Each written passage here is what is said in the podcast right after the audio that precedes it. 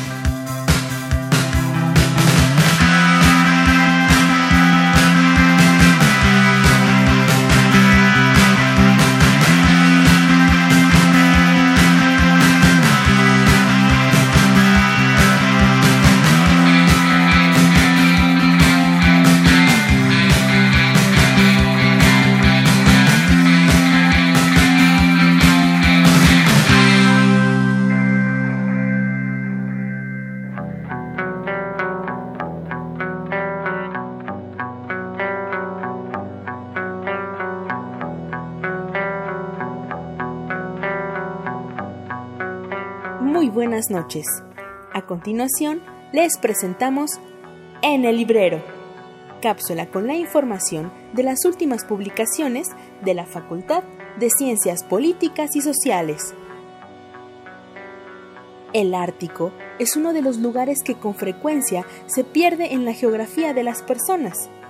Una región que la gente común asocia con osos polares, auroras boreales y grandes icebergs que se derriten por el actual cambio climático que las naciones industrializadas provocan. Para ampliar las percepciones que se tienen de ese continente congelado, el libro La seguridad ambiental en el Ártico ante los efectos del cambio climático en el siglo XXI. Escrito por Ángel Rivera Pérez, genera una descripción histórica y gráfica de esta región del mundo. Con base en un estudio teórico que permite el análisis de los acontecimientos geopolíticos más recientes, es como se pretende hacer visible la importancia de la seguridad ambiental y cambio climático del norte del planeta. A partir de una introducción escrita por María Cristina Rosas, es como el libro comienza con la explicación conceptual y geográfica de los dos polos del planeta Tierra. Además, dentro de ese preámbulo se destaca la importancia de diferenciar el Ártico y la Antártica, y el exponer los problemas que estas áreas ha causado a algunas naciones. En un principio, Ángel Rivera describe las raíces teóricas de los estudios sobre el medio ambiente como parte de los discursos geopolíticos que las naciones ponen sobre la mesa para combatir la amenaza del cambio climático en este nuevo siglo. Además, el autor crea una semblanza exhaustiva del Ártico a través de los conceptos características y trabajos exploratorios que la ponen como una región plagada de desarrollo científico y conflictos militares que comenzaron en la Guerra Fría.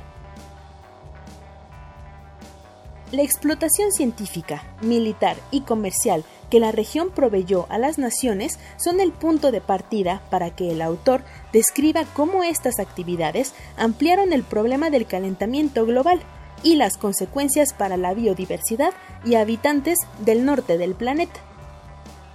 Como parte de las conclusiones del libro, se expone un marco de seguridad ambiental que mejore la dinámica en el Ártico. Con información de Daniela Gutiérrez, se despide de ustedes Jessica Mejía. Continúa escuchando Tiempo de Análisis.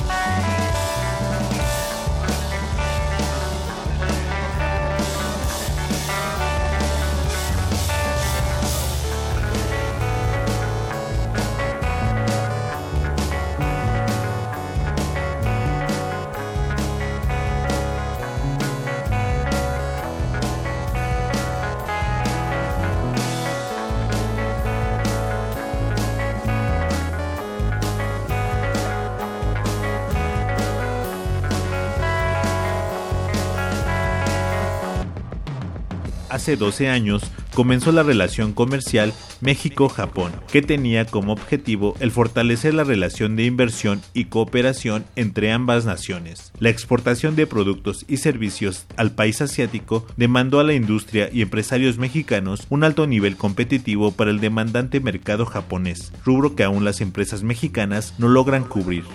El libro México y Japón, socios estratégicos en el Acuerdo para el Fortalecimiento de la Asociación Económica, editado por la Facultad de Ciencias Políticas y Sociales, recorre los 10 primeros años del Acuerdo para el Fortalecimiento de la Asociación Económica AFAE entre México y Japón este acuerdo jurídico, entrando en vigor el 1 de abril del 2005, significó el primer acuerdo bilateral de México con un mercado asiático, poniendo en la mira a empresas mexicanas y a la capacidad del gobierno mexicano para establecer acuerdos de libre comercio en otros continentes.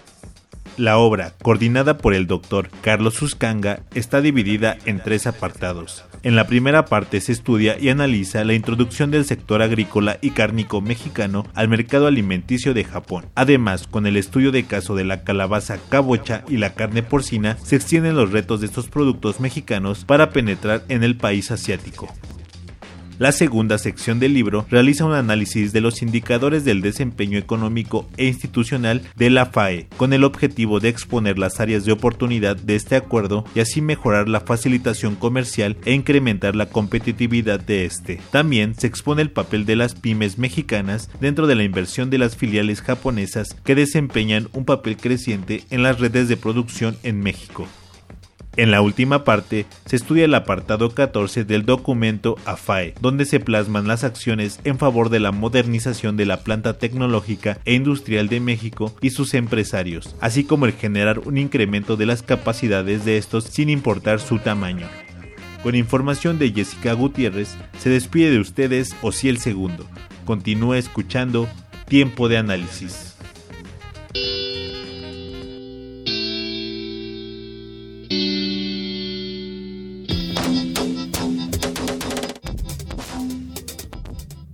Buenas noches, mi nombre es Carlos Correa y a continuación les presentamos una entrevista realizada al doctor Fernando González Rojas acerca de la quinta mesa de renegociación del Tratado de Libre Comercio de América del Norte.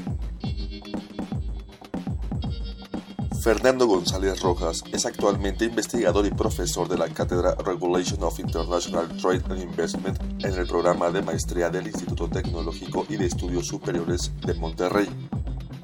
Anteriormente, el profesor González Rojas se desempeñó como abogado en materia de solución de controversias en la Organización Mundial del Comercio, en Ginebra, Suiza. Como tal, trabajó en la resolución de varias controversias comerciales, incluyendo los casos Brasil neumáticos recauchutados, Estados Unidos Atún 2 y Unión Europea Airbus. Antes de dejar México, Fernando González Rojas trabajó en el sector privado en un despacho de abogados, representando a los inversionistas en los casos Metalclad y Marine Feldman, bajo el capítulo 11 del Tratado de Libre Comercio de América del Norte. El profesor González Rojas es doctor en Derecho por la Universidad de Lovaina, en Bélgica, maestro en Estudios de Derecho Internacional por la Universidad de Nueva York y egresado con mención honorífica de la Facultad de Derecho de la Universidad Nacional Autónoma de México. Muy buenas noches y muchas gracias por la invitación. Bien, pues eh, para empezar eh, esta charla, eh, ¿cómo, ¿cómo, percibió, doctor, esta quinta ronda? En, algunos, en, algunos, en algunas lecturas se dice que fue una ronda muy técnica y en otras la lectura es más bien un poquito más negativa y se dice que, está estancada la negociación. ¿Cómo, ¿Cómo estuvo esta quinta ronda? Eh, bueno, en primer lugar, un aspecto que quiero destacar es que en mi opinión hay mucha incertidumbre todavía respecto a la conclusión del proceso de renegociación del Telecan. Es decir, todavía no sabemos qué va a pasar al final y la incertidumbre es tan amplia que no sabemos ni siquiera si el Telecan va a sobrevivir como existe actualmente o sí, México va a tener que explorar la posibilidad de tener acuerdos bilaterales con Canadá y con Estados Unidos. Entonces, la incertidumbre es definitivamente la nota que marca eh, esta ronda de negociaciones, como ha marcado las anteriores y como probablemente seguirá marcando las siguientes.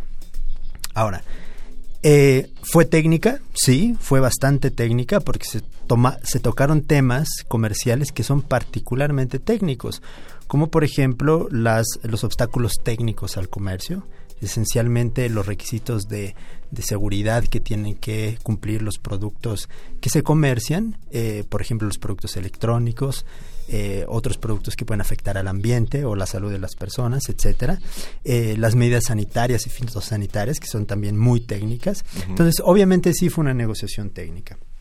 Yo creo que lo que la volvió técnica no fue el hecho de que los tres jefes negociadores, incluyendo nuestro secretario de Economía, no estuvieran presentes en las rondas de, en la quinta ronda de renegociación, sino los temas que se trataron. Ahora, eh, respecto al último aspecto, eh, ¿hubo avance? Sí, hubo avance. Eh, obviamente la gente se concentra en ciertos aspectos clave que podemos discutir más adelante, y que en los que no ha habido avance, ¿es cierto? O ha habido un avance parcial. Pero hubo muchos otros temas que avanzaron y que avanzaron bastante bien y basta ver las declaraciones de Chrystia Freeland, eh, la representante de Canadá y de nuestro propio secretario de Economía, eh, en donde se dijo, bueno, hubo avances en ciertos temas, comercio electrónico, por ejemplo, estos temas sobre obstáculos técnicos al comercio, eh, medidas sanitarias fitosanitarias, facilitación al comercio, eh, etcétera. Es decir, sí hubo progreso. Ahora, no se han cerrado esos capítulos. Pero el hecho de que no se hayan cerrado esos capítulos no tiene que ver con que no haya acuerdo uh, sustantivo, sino con el hecho, desde mi punto de vista, de que favorece la estrategia negociadora de Estados Unidos mantener la incertidumbre. Yo creo que hay tres temas uh, clave en los que eh, obviamente no ha habido una solución definitiva eh, y, los que los que son más más más sensibles para los tres países.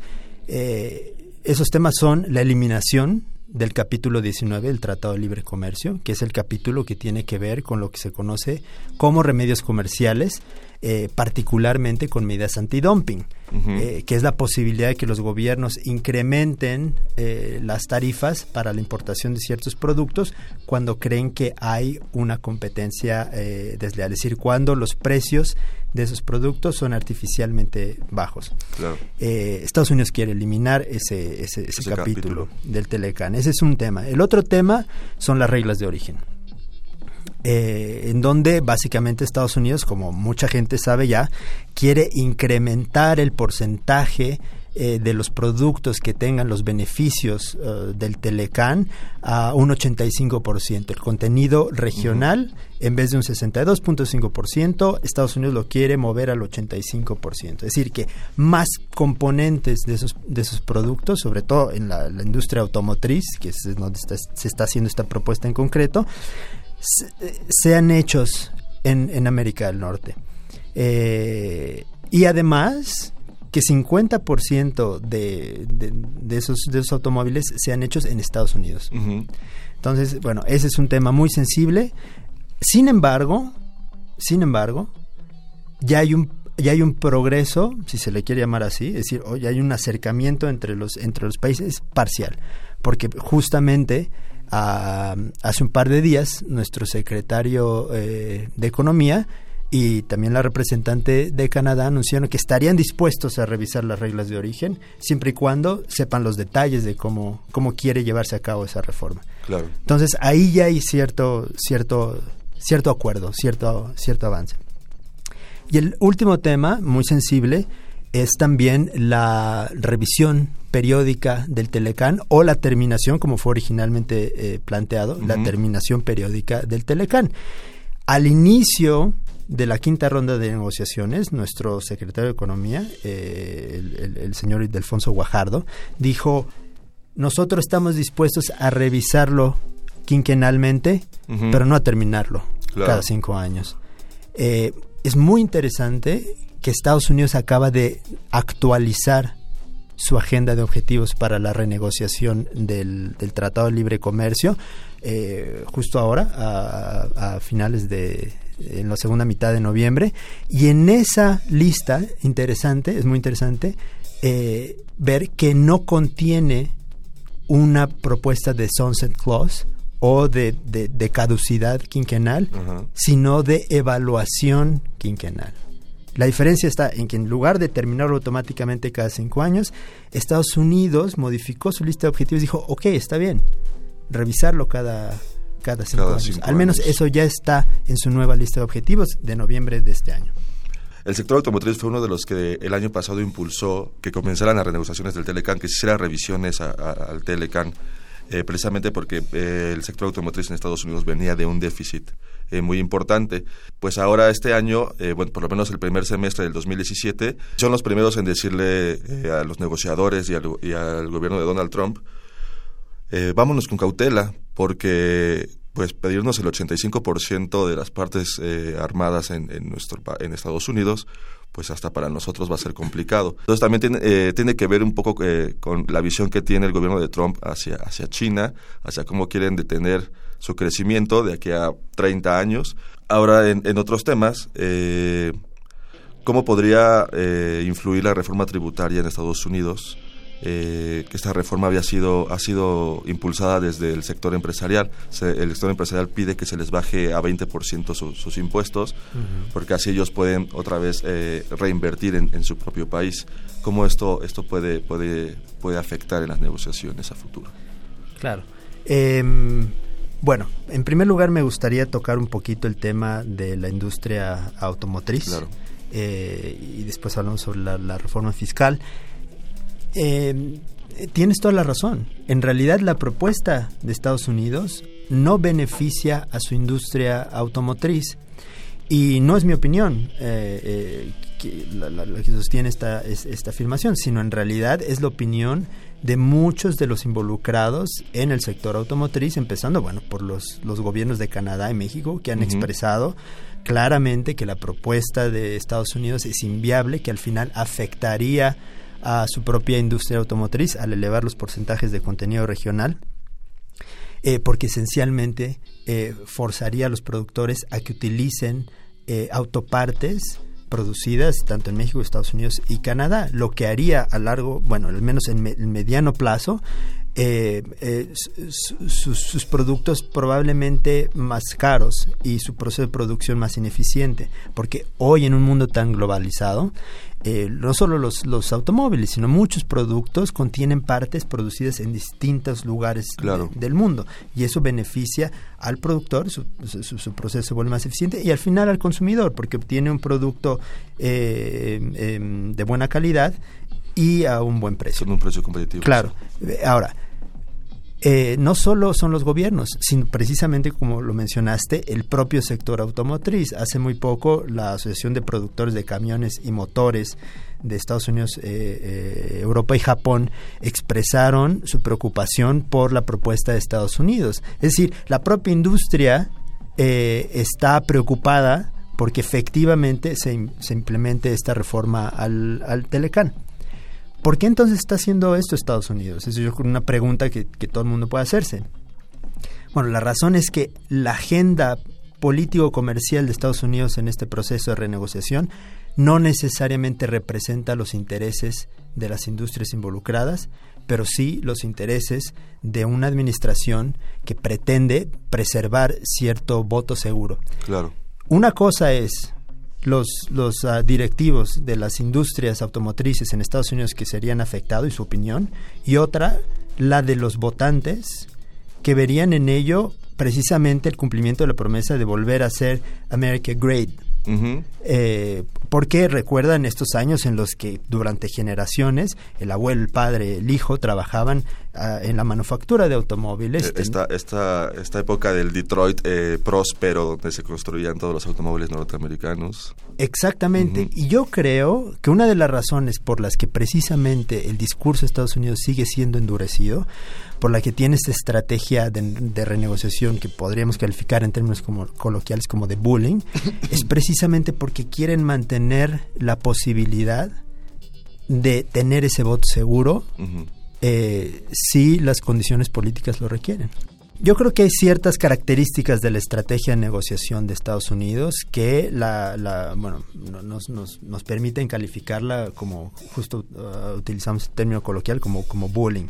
Eh, es una estrategia bastante agresiva que básicamente utiliza el doble discurso. Es decir, hay, hay, una, hay ciertas diferencias entre lo que pasa en la mesa de negociación y lo que dicen los dirigentes políticos. Eh, ha habido un endurecimiento también paulatino de lo que efectivamente permea del discurso político a la mesa de negociación, como por ejemplo la terminación o revisión periódica del, del, Telecán. Eh, ha, también cambios eh, em, inesperados y, bastante pronunciados en la estrategia de negociación de Estados Unidos. Como dijimos, Acaban de cambiar en, eh, en, noviembre su lista de objetivos, que fue presentada al Congreso en julio. Entonces, en medio de las renegociaciones, deciden... Eh, Llegan con nuevos documentos. Reajustar la dirección, ese es, ese es otro elemento. Y finalmente también eh, el, el, el, instrumento de la culpa.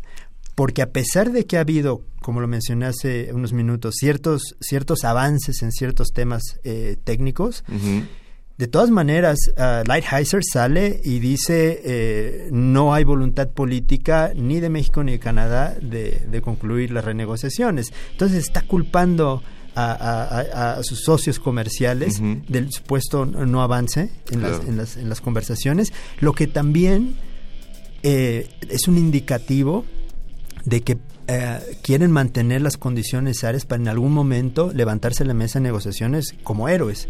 Es decir, nosotros tratamos, no fue nuestra culpa, simplemente no hubo voluntad de las otras partes. Así es.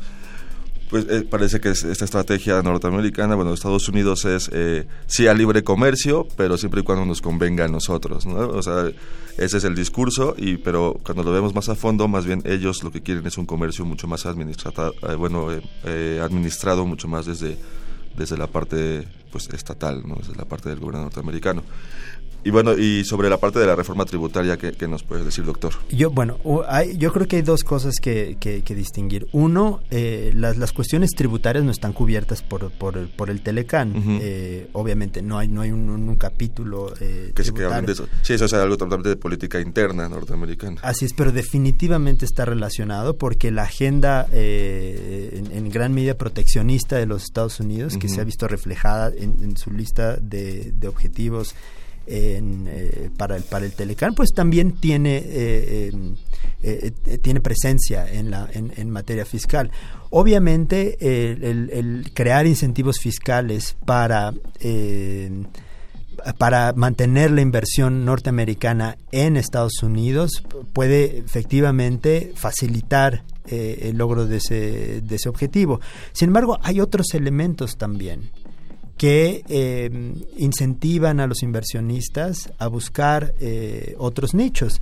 Y yo creo que eh, México sigue, y, tal vez más que antes, siendo competitivo en la atracción de... Sigue siendo atractivo. Así es, de, la inversión. Obviamente, tanto la reforma fiscal como muchos de los cambios que se proponen al Telecán van a tener un efecto eh, negativo en el corto y tal vez mediano plazo. Claro. se, se, van a requerir varios años de recuperación para que México reajuste eh, sus, estrategias y, sus condiciones.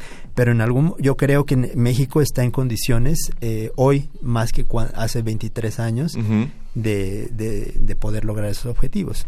Claro. Eh, y también ahorita hablando de temas satélite que pueden afectar a, las siguientes eh, rondas de negociación, eh, es la salida de Carsten, nuestro gobernador del Banco de México, que el 30 de noviembre pues se, retiró. Para el momento en que están escuchando este programa, el 30 de noviembre ya él, salió de, del Banco de México de, ser el gobernador, cómo este, esto va a afectar en la economía mexicana y esto también cómo, cómo de qué forma afectaría en las negociaciones. Eh, es una muy buena pregunta. Yo creo que, eh, bueno, eh, tiene razón, tal vez es, es, un, es un tema eh, relacionado con, con, la renegociación y con otros temas económicos importantes para México.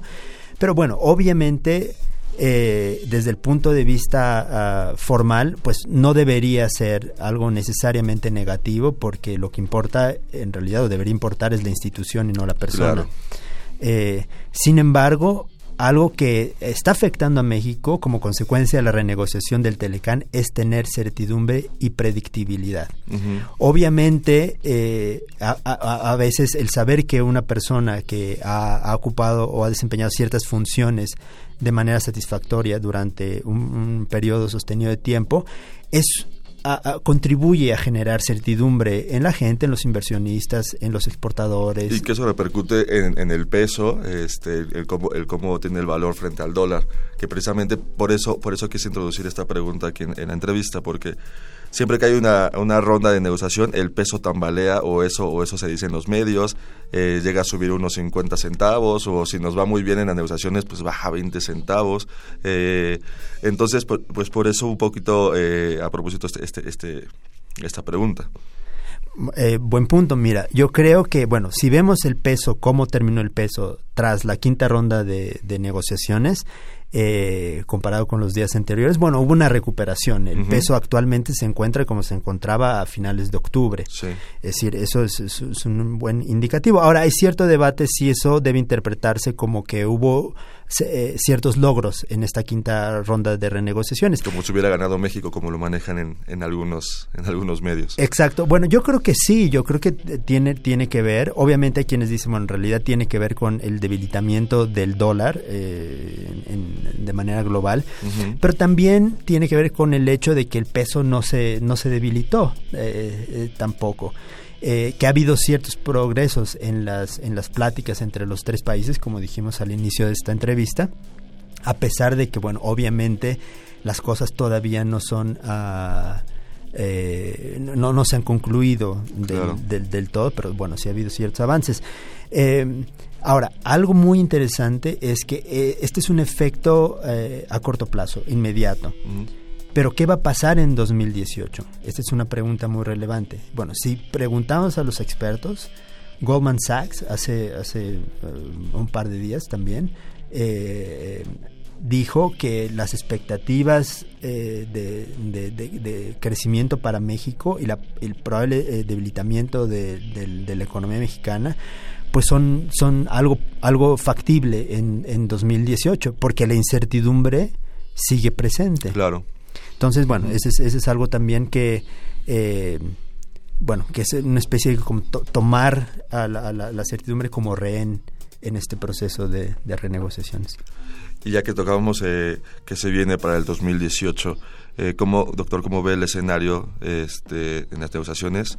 Eh, se, se separarán de la mesa, terminará el Telecán, porque parece que México estuviera preparando el terreno eh, como eh, este plan B de, fortalecer eh, acuerdos bilaterales con, Canadá, si es que Estados Unidos se separa de la mesa o si es que México se separa, que, quien sea el, que provoque que, se, que el Telecán se, se, rompa, si es que esto sucede. Este, ¿Cuáles son los planes B, C, D a futuro que México puede tener o que, o que usted puede, puede, puede vislumbrar en el 2018? Claro.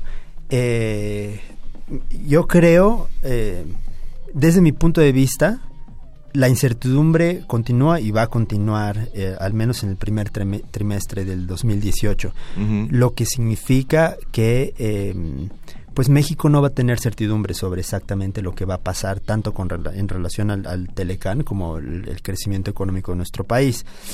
Eh, ¿Qué puede hacer México? Yo creo que México tiene eh, que eh, diversificarse y ya lo está haciendo. Obviamente no es un proceso que se logra de la noche a la mañana, claro. pero México ha tal vez más que nunca antes hecho un esfuerzo decidido por tratar de diversificar sus, sus mercados. Y no solo el gobierno, sino en realidad también las empresas exportadoras en México ya están contemplando eh, otros eh, terrenos. exactamente, alternativas al, al, mercado de los Estados Unidos. Entonces, eh, bueno, eso es, eso es, yo creo que es algo indispensable. México tiene que hacerlo, incluso si al final las, las, la, conclusión de este proceso de renegociación fuera positivo, es decir, que mantuviéramos el Telecán y que hubiera una modernización del tratado. De todas formas, yo creo que esto nos deja una lección muy importante y es que no, no podemos poner todos nuestros huevos en la misma canasta. Claro. Eh, el comercio con Estados Unidos representa alrededor del 40% del Producto Interno Bruto del país. Eh, eso, eso tal vez debería, debería cambiar. Y creo, y déjame poner esto como una especie de resumen de, de, todo este proceso de nuestra plática, yo creo que México está, si tuviéramos que hacer una equivalencia, eh, yo creo que está eh, saliendo de su adolescencia. Y mucho de los efectos positivos que pueden surgir de este, este proceso de renegociación, a veces esos shocks en la vida que, que, nos hacen eh, corregir el curso o saltar a, a, la siguiente fase de, madurez. Claro. Yo creo que muchas de las, de las cosas que, que están pasando básicamente mandan el mensaje a México de ahora puedes seguir tú solo. No, no, tienes que tener esta dependencia. Podemos ir eh, cortando el cordón umbilical que tenemos con Estados Unidos en ese sentido. Así es, así es. Este, y ya por último, para ir cerrando, eh, doctor González Rojas, mm, China puede ser un buen plan B. Muchos eh, analistas dicen que el mercado asiático puede ser una, una, una, buena forma de diversificar los mercados. Ya lo tenemos, ya tenemos una presencia este, ahí, pero al final sigue siendo todavía es muy pequeña la, eh, esa presencia comparado con, lo, como lo mencionas, el 40% que tenemos de exportaciones hacia Estados Unidos.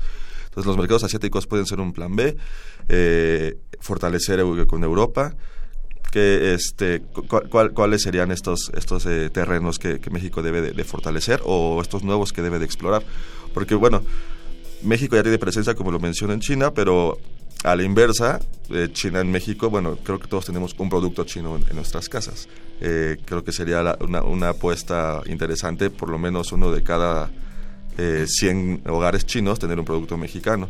Y eso sería creo que algo bastante bueno para el número de, población que tiene el país. Por supuesto. Yo creo que China no es una opción. Yo creo que China es... Uh, va a estar en, el, futuro de no solo de México, sino de muchos países eh, que tienen actividades comerciales eh, significativas. Eh, China está ahí y, México tiene que responder a el, rol que tiene tanto China como Estado como la, la, como el mercado chino y lo atractivo que puede ser para nuestros exportadores. Por supuesto, es, es, inevitable.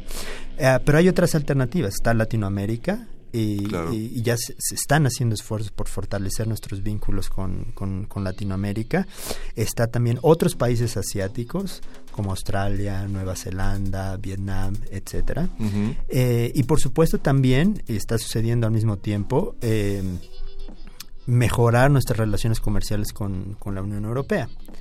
Ahora, como mencionaba, la diversificación es importante y necesaria para la estrategia de México. Sin embargo, también debemos mirar al interior, porque nosotros vamos a ser más confiables tanto para los exportadores hacia México como para los inversionistas, como a otros socios comerciales.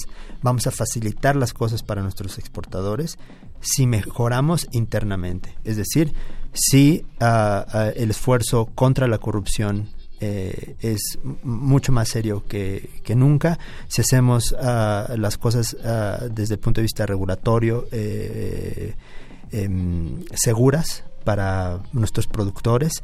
En general, si nuestras instituciones se fortalecen, eh, manteniendo las finanzas sanas, por supuesto, todos estos puntos que mencioné. Eso es tiene que ser parte de la estrategia de México y con eso se, este, seríamos, eh, seguiríamos siendo más atractivos, seguiríamos siendo atractivos y nos volveríamos más atractivos para, para otros mercados. Por supuesto. Pues, eh, doctor González Rojas, muchas gracias por, por haber estado aquí en Tiempo de Análisis.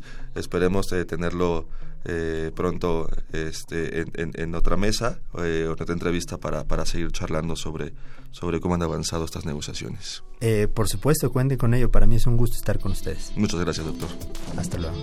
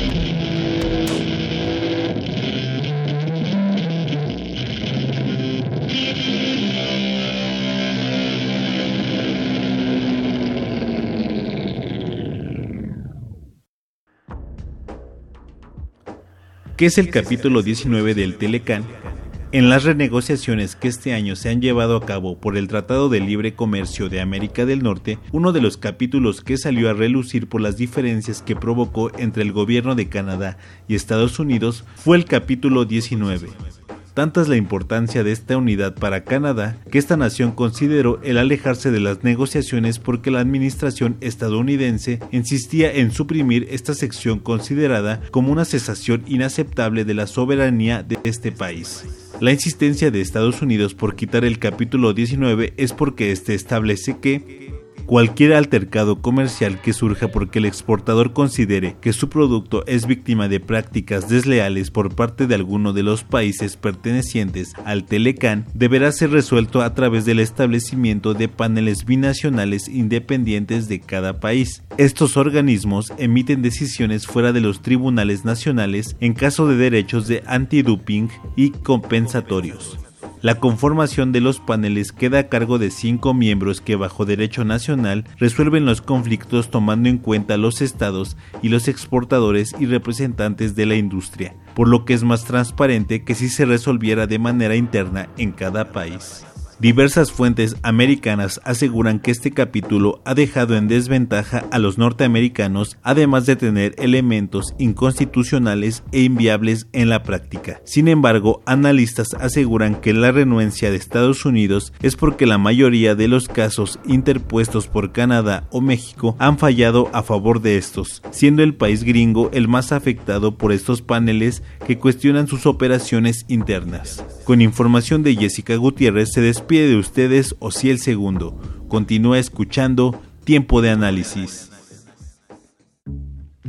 Esto es En el Librero, cápsula con la información de las últimas publicaciones de nuestra facultad una región del continente americano que ha sufrido de guerras, conflictos políticos ininterrumpidos plagados de dictaduras e intervenciones de Estados Unidos es Centroamérica. Los acelerados cambios políticos, económicos, sociales y culturales han marcado la actual estabilidad de estos países a quienes se les ha impuesto un sistema neoliberal favorecedor para la democracia y la dependencia de Norteamérica y las economías internacionales.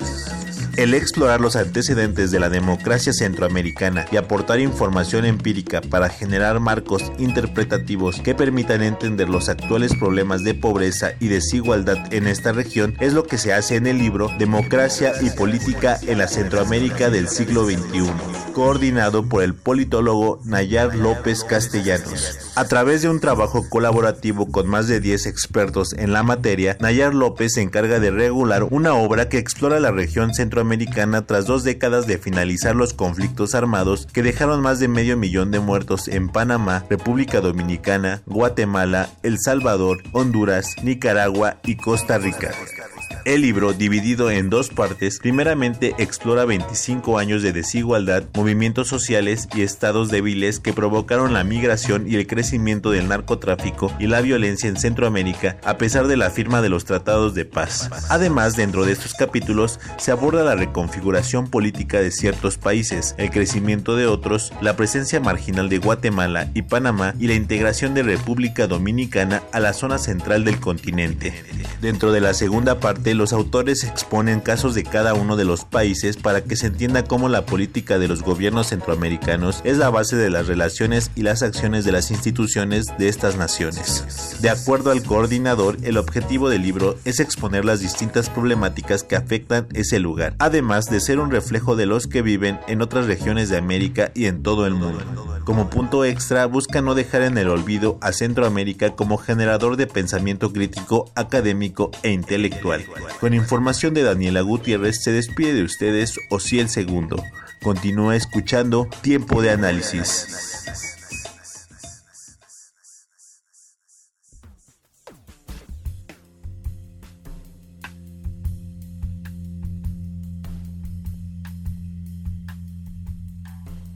El libro más reciente de la doctora Angélica Cuellar Vázquez, directora de la Facultad de Ciencias Políticas y Sociales, se titula Los juicios orales en el estado de Morelos. Este es el resultado de una investigación que tuvo el objetivo de conocer y entender el proceso de transición del antiguo sistema inquisitivo al sistema oral acusatorio. La doctora Cuellar describe cómo los antecedentes sociohistóricos de la reforma constitucional en materia penal surgieron en el 2004 cuando Vicente Fox estuvo al mando del Poder Ejecutivo. Sin embargo, fue hasta el 2008 cuando se dio luz verde para que se aprobara y fuera publicada en el Diario Oficial de la Federación en una época donde el país sufría una ola de violencia e inseguridad por la lucha contra el crimen organizado encabezado por Felipe Calderón. El objetivo de la reforma constitucional en materia penal era generar un nuevo sistema de justicia centrado en el garantismo el cual pretende modificar el concepto de justicia penal en el país, dándole a los ciudadanos juicios más rápidos, basados en la imparcialidad, presunción de inocencia, inadmisibilidad de pruebas ilícitas y derecho a la defensa. La autora explica todo este proceso de transición a través de la sociología de Pierre Bourdieu. Describe y expone el cambio del campus a el habitus del Ministerio Público, los defensores públicos y los jueces, y cómo estos son los elementos que permiten llegar a la nueva ilusio jurídica para así generar el cambio paradigmático del sistema judicial mexicano. Los juicios orales en el estado de Morelos. Las nuevas prácticas. Es editado por la Universidad Nacional Autónoma de México, en conjunto con CITESA, y se encuentra disponible en la librería de la Facultad de Ciencias Políticas y Sociales, planta baja del edificio C. Con información de Daniela Gutiérrez, se despide de ustedes Jessica Mejía. Continúa escuchando Tiempo de Análisis.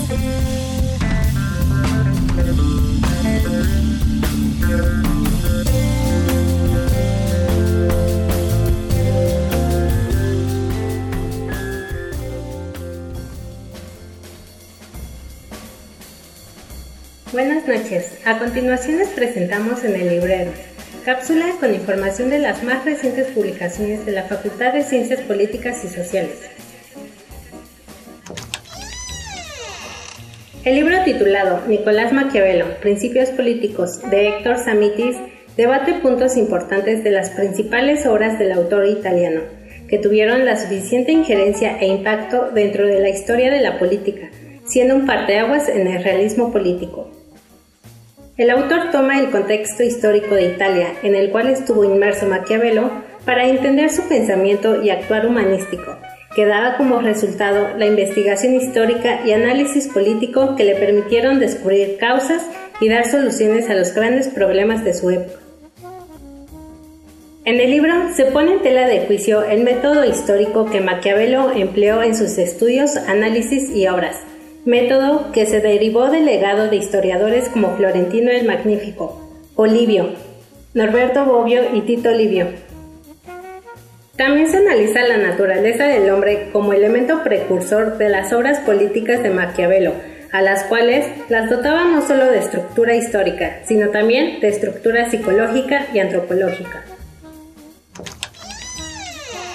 Nicolás Maquiavelo, Principios Políticos, es un libro que publica la Facultad de Ciencias Políticas y Sociales en conjunto con la Universidad Nacional Autónoma de México y se puede adquirir en la librería de nuestra facultad, ubicada en el edificio C, planta baja. Se despide de ustedes, Jessica Gutiérrez. Continúa escuchando Tiempo de Análisis.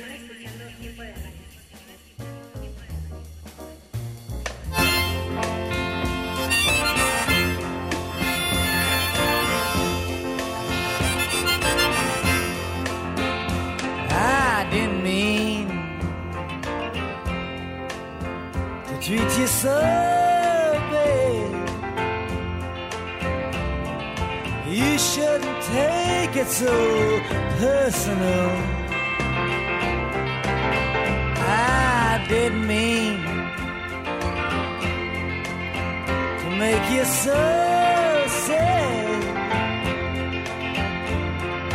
You just happened to be there, that's all. When I saw you say goodbye to your friend and smile, I thought it was well understood that you'd be coming back in a little while. I didn't know that you were saying goodbye for good.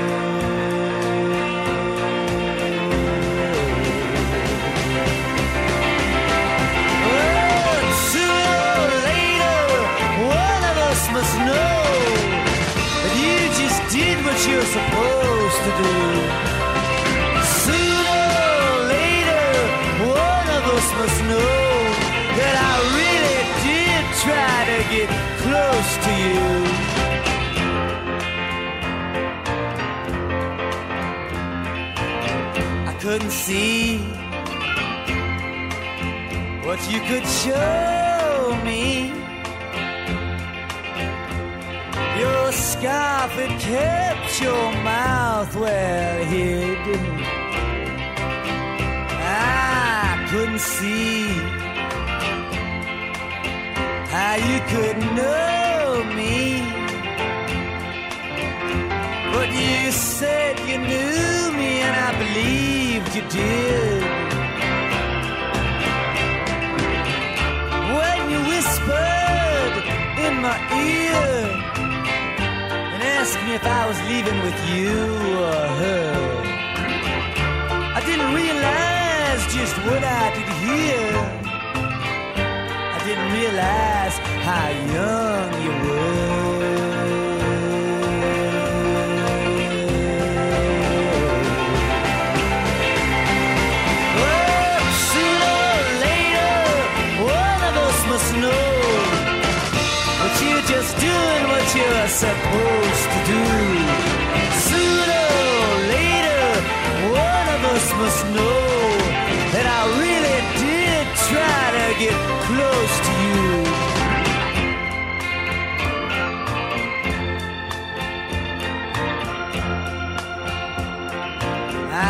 See when it started snowing. Your voice was all that I heard. I couldn't see where we were going, but you said you your word. And then you told me later as I apologized that you were just kidding me. Esto fue Tiempo de Análisis. Una coproducción de Radio UNAM y la Facultad de Ciencias Políticas y Sociales. Tiempo de Análisis. Política. Debate. Cultura. Sociedad. Economía. Periodismo. Movimientos sociales. Opina. Debate. Discute. Analiza. Tiempo de análisis. Un espacio donde con tu voz construyes el debate.